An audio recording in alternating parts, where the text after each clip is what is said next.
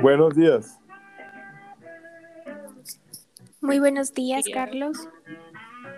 Buenos días. Bueno, en la hora de la mañana nos encontramos con dos estudiantes de la Universidad Sergio Arboleda en el desarrollo metodológico de las economías colaborativas. Eh, bueno, un saludo para el doctor Germán Acero, abogado de la Universidad Nacional de Colombia y especialista en propiedad intelectual. Eh, bueno, para iniciar el tema de las economías colaborativas, desde los años 80, eh, el boom mundial de Internet y los avances en tecnologías y comerciales han venido evolucionando. El Internet cotizó en la bolsa y en cuanto a Colombia, eh, todas las influencias tecnológicas nos han llegado por, eh, gracias al país vecino, Estados Unidos. La economía ha innovado diferentes formas y modelos alternativos referentes al consumo. Se han creado numerosos canales y plataformas digitales que facilitan y mejoran la adquisición de servicios y productos. Esto podría ser brevemente una definición de las economías colaborativas, como es el caso de Globo, la empresa española de, de entregas a domicilio que funciona ya en varios países, el caso de aplicaciones referentes a la movilidad como Uber, Didi, Bit, InDriver, Cabify, Pickup, el cual revolucionaron el mundo de la movilidad utilizando recursos existentes y estableciendo una oferta, demanda y precio eh, sin intervención del gobierno, hasta llegar al caso de Rappi, eh, la empresa nacional fundada en territorio nacional, el gran unicornio que ya hoy en día eh, trabaja y aplica en más de nueve países. Es interesante ver cómo estas tecnologías han revolucionado el mundo actual, pero con ello siempre traen ciertas problemáticas. Eh, como bien lo sabemos, se han presentado casos de problemáticas de rapitenderos, es decir, las personas que, entre comillas, laboran para estas empresas, ya que no están agendadas, no están vinculadas a ningún tipo de seguridad social, ARL, etcétera, y se han visto envueltos en muchos accidentes y muchas situaciones trágicas. La Organización del Trabajo, la OIT, establece que todas las normas que sean emitidas para la regulación de estos trabajos deben ser acordes a los derechos fundamentales del trabajador. Y en sí, toda laborar o trabajar o estar vinculados a estas plataformas em, estarían yendo en contradicción con los derechos fundamentales de un trabajador o alguien que simplemente está asociado a ellas. Vamos a comenzar con nuestra compañera Valentina Jaramillo, el cual nos va a anunciar qué son las economías colaborativas en sí. Eh, cuéntanos, por favor, Valentina. Eh, buenos días. Eh, las economías colaborativas son todas aquellas actividades que consisten en entre particulares de bienes y servicios a cambio de una para entender en algunos casos se pueden utilizar bienes o servicios que no estaban siendo utilizados gracias a estas dichas personas. Pero gracias a estas dichas personas pueden obtener un beneficio por ese bien o servicio, mientras el, propietario de ello recibe una remuneración por ello. Las economías colaborativas permiten un gran desarrollo en la economía y permiten optimizar recursos, generar un gran número de empleos y todo a través de la digitalización. Podría definirse entonces estas una herramienta o plataformas que permiten con mayor facilidad el intercambio de bienes tangibles e intangibles, sentando así un gran precedente redefiniendo la forma de comercializar o prestar bienes y servicios, eh, los cuales están al alcance de un solo clic. Esta inmediatez ha generado un gran dinamismo comercial, abriendo un amplio espacio laboral para millones de ciudadanos, facilitando la accesibilidad al intercambio comercial. Esto es consecuencia de una mejor intermediación entre la demanda y oferta, que además de esto ha permitido una, una reducción en cuanto a costos de transacción y demás. Sin embargo, el gran avance que se ha tenido a nivel económico, laboral y social con estas economías ha presentado de igual forma una dificultad o incertidumbre en el ámbito social en cuanto a cómo se deben regular las relaciones de empleo que se crean en estos entornos. Bueno, muchas gracias, eh, doctora Jaramillo.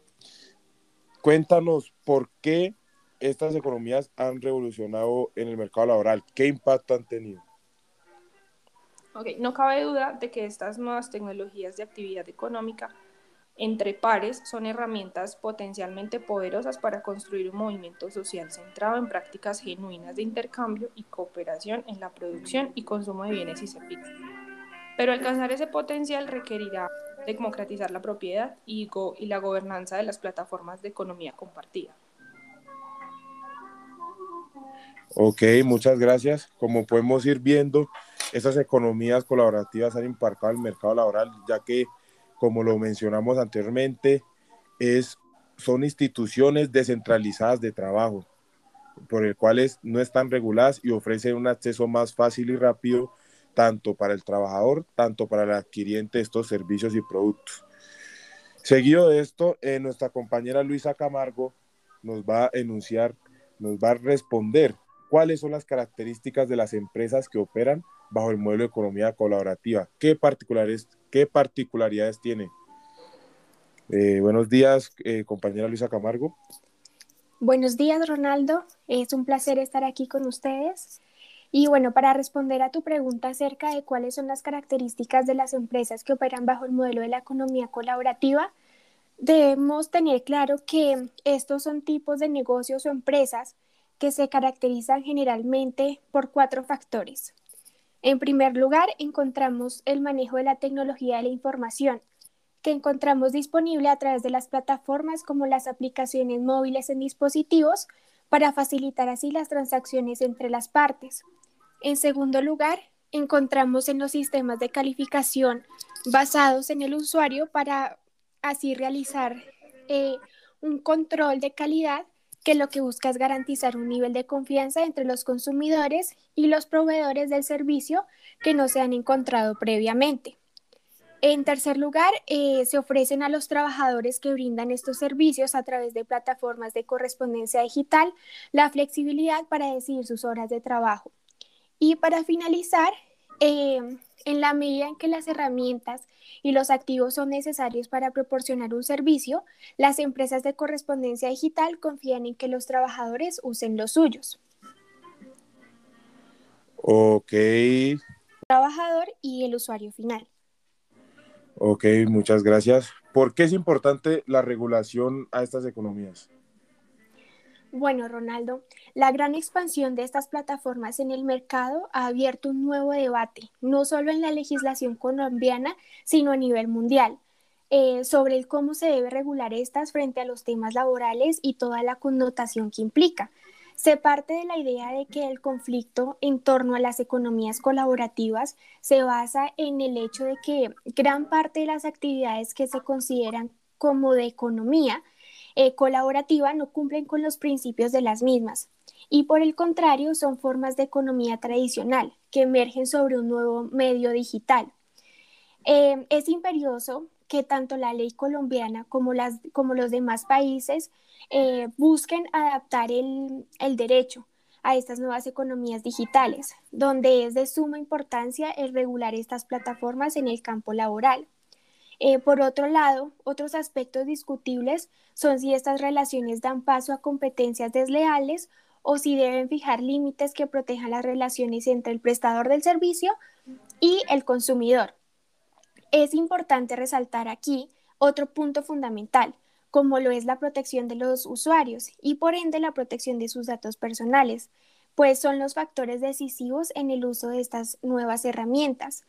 Visto así, eh, las diferentes empresas deben tener un control en cuanto a las plataformas diseñadas para el préstamo de estos servicios, pues se debe dar la mayor protección a estos y evitar cualquier tipo de situación en que se vean vulnerados sus derechos o su integridad mediante cualquier actuación ilícita. Ok, Luisa Camargo. Y otra, otra cuestión respecto al problema coyuntural que atravesamos actualmente ¿qué impacto tienen estas economías colaborativas en el uso de las TIC? Bueno, en primer lugar, eh, vamos a definir qué son las TIC. Em, la tecnología de la información y la comunicación es un fenómeno extensivo para la tecnología de la información que enfatiza el papel de las comunicaciones unificadas y la integración de las computadoras.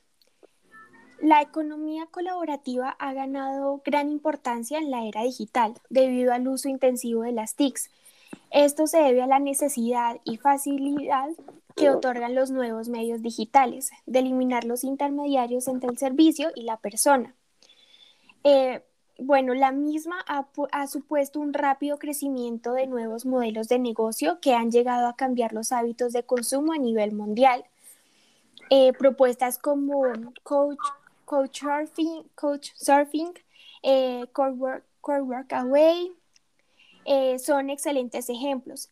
Estos han reinventado la forma en la que el turismo y los intercambios culturales se han dado a través del tiempo. Es por esto que las economías colaborativas nos ofrecen mediante las aplicaciones de las TIC alternativas económicas de transacciones comerciales como un nuevo nivel de eficiencia, eh, facilitando de esta manera el acceso eh, bueno eh, hacia los diferentes servicios. Ok, entonces como acabamos de ver esta mañana, las, las economías colaborativas han venido revolucionando el mundo están revolucionando Colombia, el ordenamiento jurídico colombiano, no da abasto con estas economías, tienen que evolucionar tanto en el campo comercial, laboral y una de las que se puede encargar de la regulación respectiva a estas economías podrían ser las TIC, las tecnologías de información en Colombia. Muchas gracias. Gracias. Gracias.